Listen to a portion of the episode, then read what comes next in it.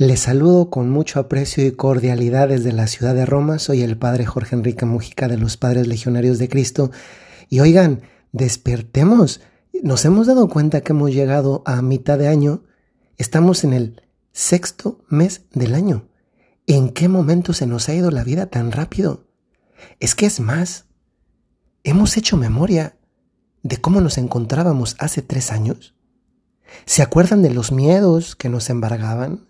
de las incertidumbres con las cuales teníamos que convivir y que tal vez ponían nuestros nervios de punta, que nos hacían tal vez conflictuar más, estar más a, desagusto interiormente.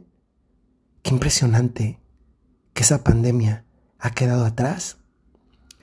Pero desgraciadamente también puede ser que haya quedado atrás las lecciones que debimos haber aprendido, las lecciones que tal vez sí aprendimos pero ya olvidamos, y que nunca, y sobre todo ahora que estamos todavía tan cerca, nunca debemos olvidar.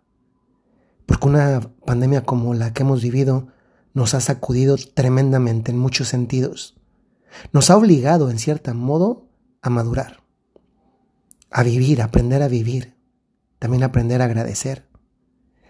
Y ese tiempo invertido, tres años en una pandemia, con un periodo más intenso, tal vez de un año y medio, ¿Cuántas personas sacaron sus estudios, sus carreras en un periodo similar de tres años?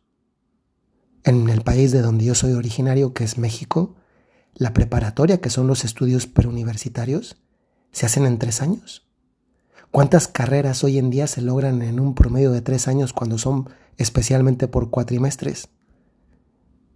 Que nosotros hayamos tenido, hayamos tenido que vivir una situación como la que vivimos y que no hayamos salido con una graduación o que para este momento el título, el diplomado, el, el, el, lo que te certifica, como en el ámbito de los estudios, que aprendiste algo, hoy lo tengas empolvado, o que lo aprendido hoy en día se te haya olvidado, nos debería hacer pensar, ¿eh?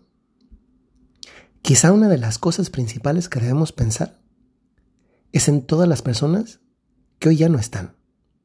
En este periodo de mayo, junio, julio, un poco también agosto, es periodo que vienen muchas personas de otros países aquí a la ciudad de Roma.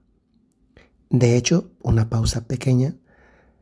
Quiero pedir una disculpa porque esta semana el podcast ha estado más irregular precisamente porque esta semana en particular, de lunes a viernes, todos los días hubo una familia aquí que acompañé y eso hacía que el tiempo a disposición para grabar el podcast fuera menos.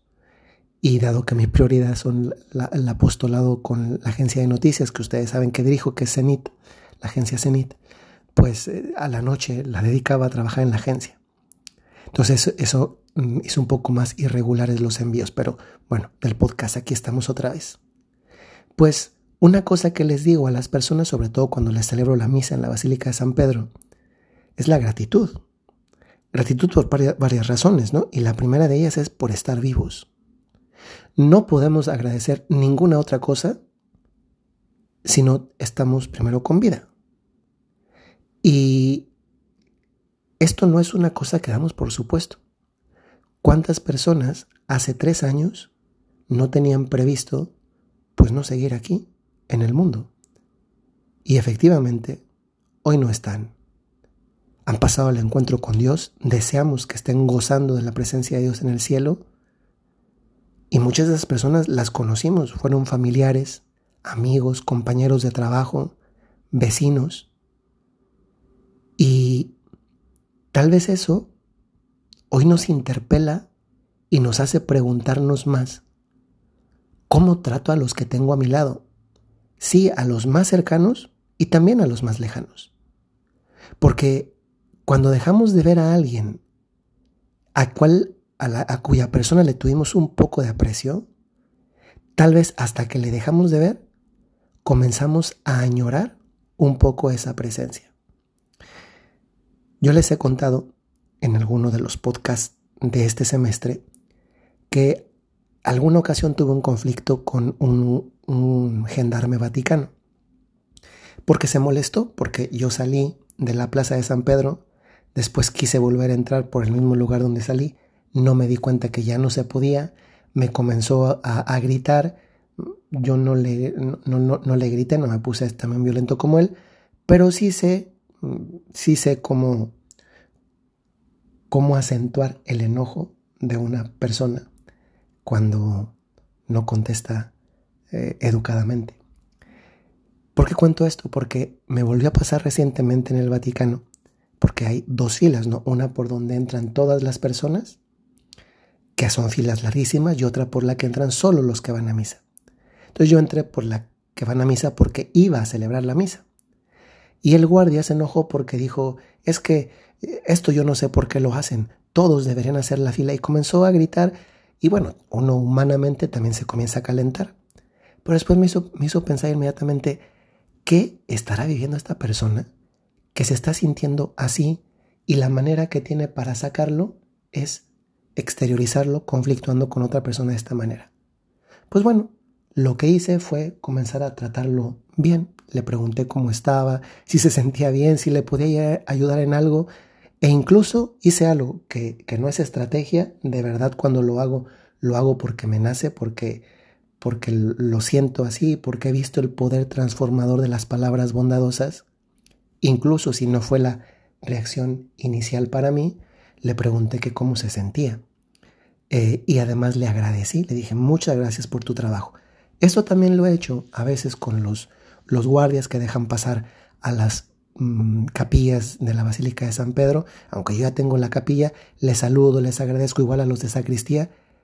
Y aunque no lo hago para después que me traten bien, es que pues uno cosecha también lo que siembra. ¿Y a qué voy con esto? Oigan, hoy hay muchas personas que quizá como el policía este del segundo del que estoy hablando, del que hablé recientemente, pues viven situaciones dolorosas en sus casas. Es que ¿cuántos de ustedes no les sucede que viven situaciones difíciles en su casa? Miren, ustedes saben, se los he contado, que me escriben demasiadas personas. Siempre contesto, aunque también siempre me tardo en contestar. Y una de esas personas me contó hace poquito, eh, me decía, me, me mucho porque era una señora que me decía que le quieren quitar la casa, ha sido suya, de su familia desde hace mucho tiempo, pero no tiene para pagar las escrituras. No conozco ya la situación particular, porque tampoco a veces hay que, te piden la oración y te dicen la intención, pero tampoco se trata de, andar de curioso a ver qué, qué le pasa a las personas, ¿no? Y me conmovió porque yo pensaba, pues claro, una casa sin escrituras pues no te da la seguridad, te la pueden quitar y además ella seguramente que por gusto y también por, por justicia pues le corresponderían, pero pues ya ven hoy, hoy cobran todo, todo lo cobran, y también unas escrituras. Hace tiempo otra señora me escribió, ese mensaje me conmovió demasiado porque eh, la señora había perdido a su hijo en un accidente. Tenía dos hijos, una hija y, uno, y un hijo. Ese sí me conmovió muchísimo, ¿eh? porque también, porque la señora decía que el hijo venía de la escuela y se lo atropellaron y ella sintió, cuando, más o menos por la hora en que lo atropellaron, ella sintió alguna corazonada, como se dice, ¿no? Y después llega la hija a la casa diciendo que acaban de atropellar al hijo, lo llevan al, al, al hospital, bueno, el hijo se muere. El niño pues no, no, no tuvo la culpa, el coche se subió, y, y, ojo, tampoco Dios tuvo la culpa, ¿eh? que Dios no iba manejando el coche, el que iba manejando una persona que manejaba imprudentemente. Entonces, la culpa no era de Dios, era de la imprudencia de esta persona. Nada más lo digo por aclarar, porque luego andamos echándole la culpa a Dios de las cosas, cuando en realidad muchas veces las culpas la tiene otra persona con nombre y apellido concreto, que hizo algo que no debía hacer. Bueno, dicho esto, me contaba que, que ha pasado mucho tiempo y no olvida a su hijo. Lo comprendo, claro, es una mamá. Pero decía que ahora que su hija tiene hijos, decía que el nietecito mayor se parece mucho en la manera de ser, etcétera, y se sentía bendecida porque experimentaba el abrazo de Dios a través de ese nieto como si fuera el abrazo de su hijo que ahora ya estaba muerto. Muchas personas en el mundo sufren. ¿Y saben qué? Uno de los sufrimientos más grandes y fuertes es que nunca alguien escuche una palabra bonita dicha para él o para ella. Hoy tenemos una, una carencia de, de palabras bonitas y en cambio hay una inflación de palabras desagradables, de insultos, de, polarización. ¿No es verdad que está en nuestras manos ser un poco bondadosos? Que luego además, aunque no es esa la intención, termina redundando en beneficio nuestro. Pero de ser bondadoso con todos, con todos, empezando por los que nos rodean, pero también por los de los de fuera. A veces nos pasa al revés, ¿verdad?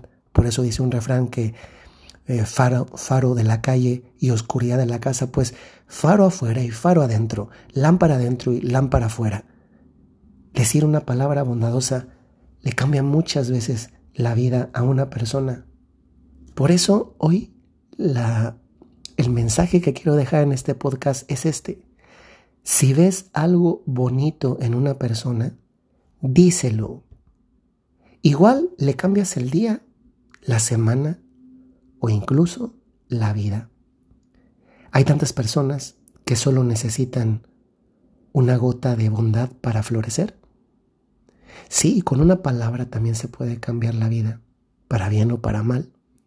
Piensa en alguien que estaba pensando en quitarse la vida porque tal vez no experimentaba la bondad como una forma, una expresión de amor en su propia vida y por fin alguien lo trató o la trató con bondad y se sintió por fin atendida, querida o, era el signo que estaba esperando, la señal que estaba esperando de parte de Dios nuestro Señor. ¿Saben? Cuando sembramos palabras bonitas en la vida de otros, luego esto también se multiplica. Y puede ser que en esta multiplicación de palabras bonitas, nosotros terminemos recibiendo la palabra bonita de alguien más que a la vez viene de una cadena que se remonta a aquella persona a la cual nosotros se la dijimos por primera vez. No, no se trata de decir mentiras. Se trata de, de tener los ojos abiertos, de estar atentos a las cosas buenas que también tienen los otros. Miren, hoy también quiero recordarles, ustedes tienen mucha belleza en su vida. Ustedes son una belleza, una belleza de Dios. ¿Cómo ve Dios a cada uno de nosotros?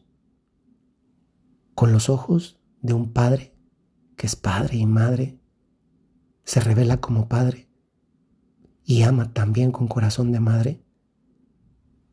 Y aquel que ha sido o es papá y mamá, y que además es un buen papá o una buena mamá, es capaz de entregarse y de ver en su hijo solamente las cosas por amor.